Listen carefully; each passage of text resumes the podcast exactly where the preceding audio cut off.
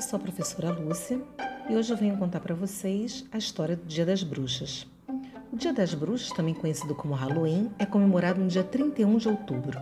A sua tradição é bastante forte em países como os Estados Unidos, Irlanda e Canadá, onde as crianças fantasiadas batem de porta em porta a fim de ganhar doces.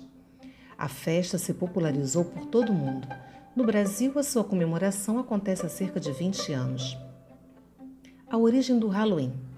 O Dia das Bruxas teve origem com o povo celta, que celebrava o festival de Samhain, uma homenagem ao Rei dos Mortos. Acreditava-se que nesse dia os mortos se levantavam e se apoderavam dos corpos dos vivos.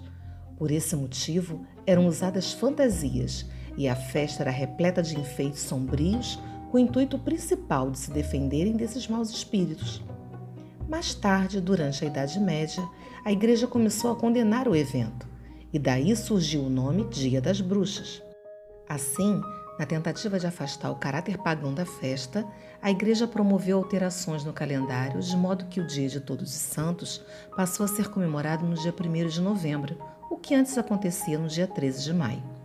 Aqui no Brasil, em resposta à popularização do Halloween, foi criado o Dia do Saci, a fim de exaltar e celebrar o folclore brasileiro. As informações foram retiradas do site Toda Matéria, escrito por Daniela Diana, professora licenciada em Letras.